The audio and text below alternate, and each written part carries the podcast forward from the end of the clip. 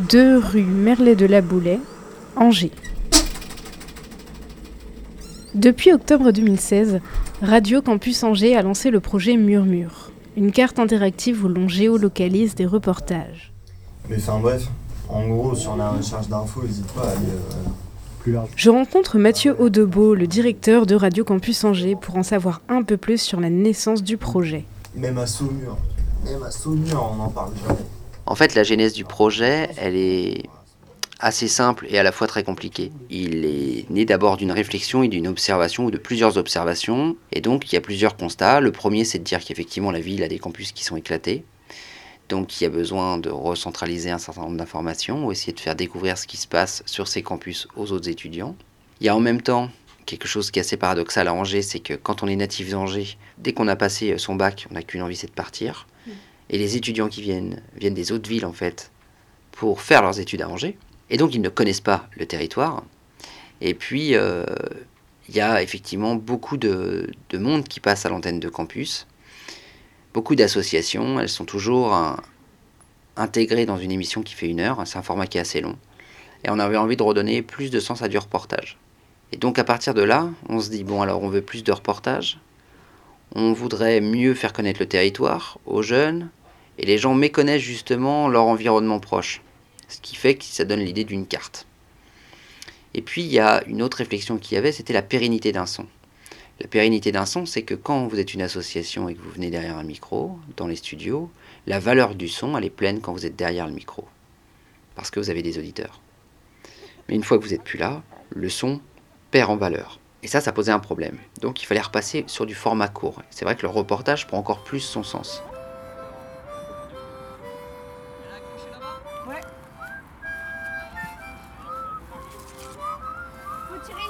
Puis je discute avec Pierre-Louis. Il est coordinateur de rédaction, il s'occupe du démarchage pour Murmure d'Angers et il aide, conseille les services civiques en charge du projet. Donc l'idée c'était vraiment d'aller chercher autre chose, de, de proposer ce que les gens ne peuvent plus faire aujourd'hui. On se rend bien compte que même les radios qui traditionnellement prennent le temps, produisent des documentaires à l'image de France Culture, France Inter, euh, il fut un temps, hein, rest in peace là-bas si j'y suis. Euh, il n'y a plus le temps aujourd'hui sur des grandes radios de euh, proposer des reportages sur un format 15 minutes qui ressemble quasiment à un mini documentaire en immersion. On l'entend très très peu, donc l'idée, nous, c'était de pouvoir, et sur cette plateforme Murmure, proposer ce type de reportage et de profiter aussi de l'antenne qu'on a à Radio Campus Angers euh, pour les diffuser. On part du principe que aujourd'hui on est en fait dans un monde déjà de une société de l'image euh, sur laquelle on, essaie, nous, de, lutter et de contrebalancer, donc de faire travailler l'imaginaire via des reportages longs. Et on est aussi euh, sur la dynamique de se dire, eh ben, pourquoi on ne prendrait pas le temps? Aujourd'hui, tout est ultra rapide, il faut que tout soit condensé, mais nous, on reste persuadés que les gens aiment prendre le temps.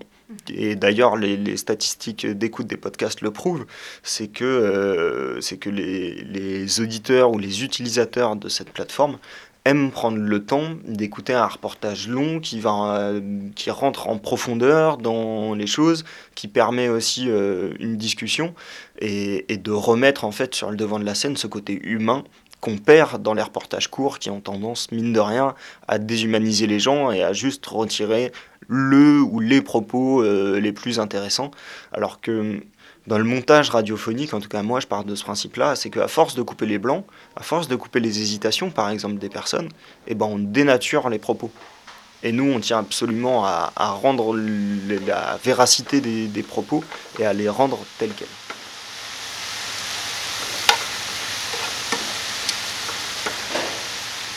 Euh, en fait, c'est parti de plusieurs constats. Le, premier, qui est euh, assez évident quand on est dans le monde associatif, qui plus est dans la radio associative, c'est qu'on est bien au courant que euh, bah, les subventions sont amenées à baisser et qu'il va falloir trouver des moyens de vivre.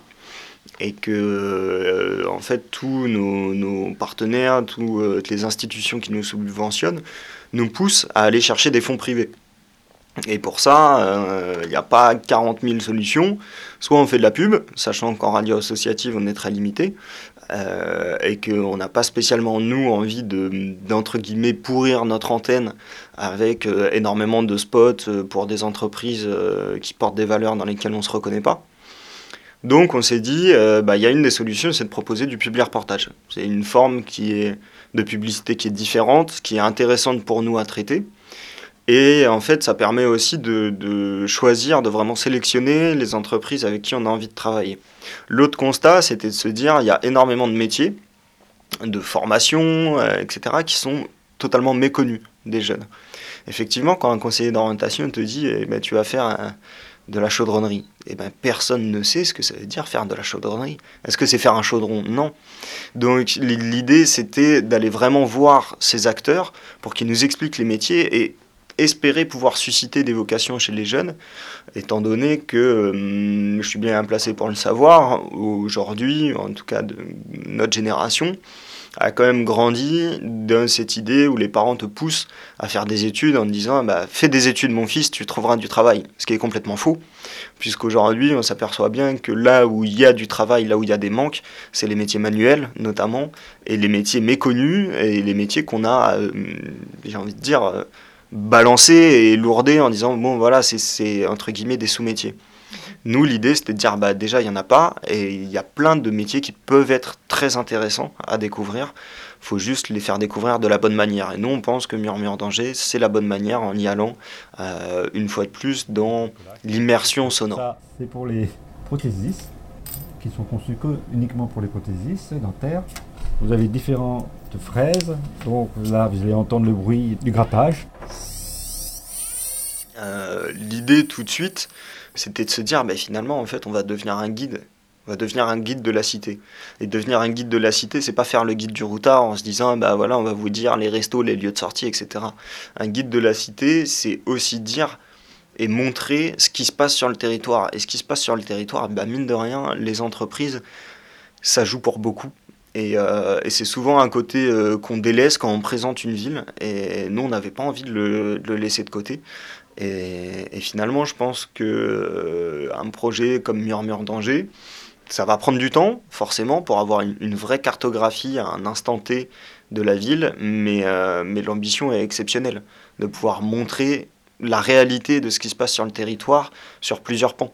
Évidemment que le côté associatif et les initiatives citoyennes nous intéressent énormément, mais il ne faut, pas, euh, faut pas mettre de côté euh, la découverte des métiers, la découverte d'entreprises qui font vivre le territoire. Euh, L'avenir de Murmure d'Angers, c'est d'être le meilleur guide d'Angers, finalement, pour euh, quelqu'un qui arrive ou quelqu'un qui a envie de redécouvrir sa ville d'une autre manière. Ça, ça, doit être l'ambition, c'est que Murmure, euh, qu'on soit Murmure d'Angers, peut-être Murmure d'Anjou, ou éventuellement, tu l'as dit, Murmure de France, euh, ce soit un, un, vrai guide. Alors regarde sur la DI, il y a euh, un petit truc avec marqué grande et lift. Ouais. Regarde sur quelle position c'est. J'ai ensuite pu discuter avec Hugo, service civique à la rédaction, qui me parle de son travail sur Murmure d'Angers. On regardera ça euh, demain. Je regarderai moi, si je peux trouver un moyen de. Eh bien, ouais. mon travail pour Murmure d'Angers, en gros, ça consiste à aller faire des reportages dans, dans des associations, dans des entreprises, dans des lieux de patrimoine, et euh, faire en gros des portraits sonores des endroits où, où on va. Donc, ça peut être. Euh, donc comme j'ai dit, des associations. Et euh, ce que j'aime beaucoup avec Murmure d'Angers, c'est qu'on a le temps. On peut prendre le temps. C'est des reportages qui font entre, euh, voilà, entre, entre 8, 5, euh, ça peut aller jusqu'à un quart d'heure. Et ce qui est très intéressant, c'est que nous, en tant que journalistes, en tant que reporters, on s'efface vraiment derrière le micro et on laisse parler le lieu.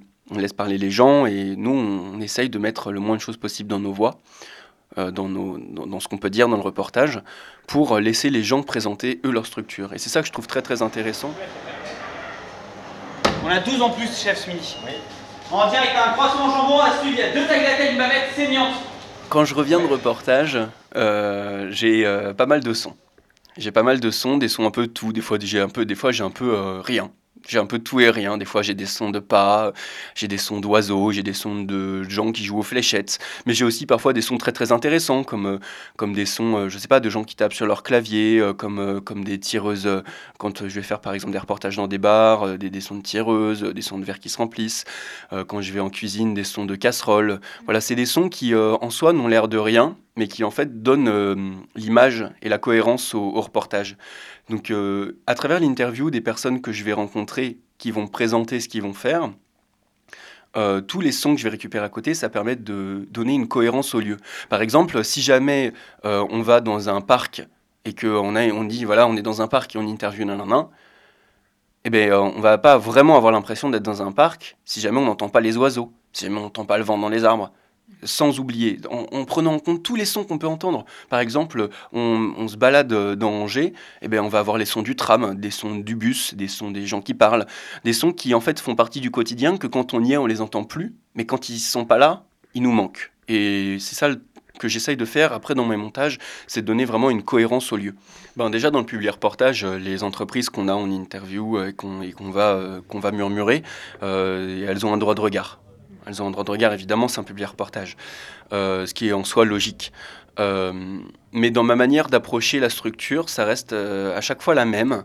Sauf que après, dans ce que je vais garder, par exemple dans une asso, ou dans, voilà, je vais, je vais pouvoir garder des choses qui vont pas forcément plaire à l'association, des, des, petits, des petits, voilà, des, des, petites choses, pas forcément des trucs très graves, mais c'est des trucs qui vont, euh, voilà, qui, qui vont pas montrer que les bons aspects de l'association. Par exemple, quand une association va avoir, va proposer des trucs qui coûtent cher, eh ben, je vais le dire, même si ça leur plaît pas qu'on parle de leurs tarifs qui sont chers. Ben, n'empêche que c'est la réalité de l'assaut et qu'il faut le dire. Ça fait partie du, paysage de l'assaut. Ce qu'on veut, c'est présenter l'association telle qu'elle est. Et c'est pas un public reportage. Puis je pars rencontrer ceux qui ont pu profiter du service Murmure. Je suis donc retournée au pôle entreprise et formation de l'Université catholique de l'Ouest, au CAC 1325 et au bar bowling Le Colisée, pour savoir ce que pensaient Johan Bléto, Marise Nourri et Catherine Nahen du projet Murmure.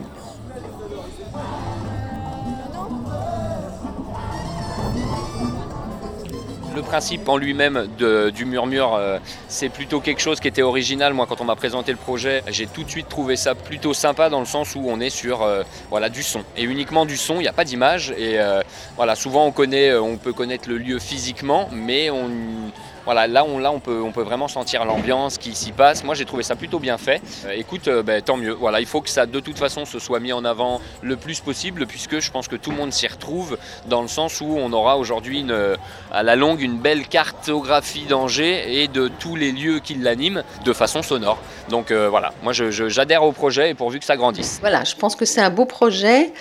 Euh, pour euh, justement faire connaître un maximum de professions déjà euh, sur, sur Angers. moi, je suis très sensible en plus à la mise en contact des étudiants et des professionnels hein, dans le cadre de mon activité. Donc, dans ce cadre-là aussi, je trouve évidemment que c'est un très beau projet. maintenant, voilà, ce qu'il faut, c'est qu'il y en ait beaucoup plus qui adhèrent à ce projet, essayer de vous faire connaître un petit peu plus. Oui, donc nous, c'est la première fois qu'on l'utilise et on a eu deux types de retours en fait, euh, beaucoup plus de dossiers de candidature, donc c'est-à-dire euh, beaucoup plus d'étudiants euh, informés et plus aussi d'étudiants envoyés par leurs enseignants, donc ça veut dire plus de prescripteurs, plus de collègues informés sur les actions communes à destination de l'ensemble des, étudiants de la CATO. Et puis il me semble que ça correspond à l'ère du temps où tout est géolocalisé et donc ça semble correspondre en tout cas à un besoin qui, qui paraît partagé en tout cas. Moi, je veux bien faire un diable, mais j'ai dit. Mélanie, elle a dit, bah, elle serait super emballée de faire un diable.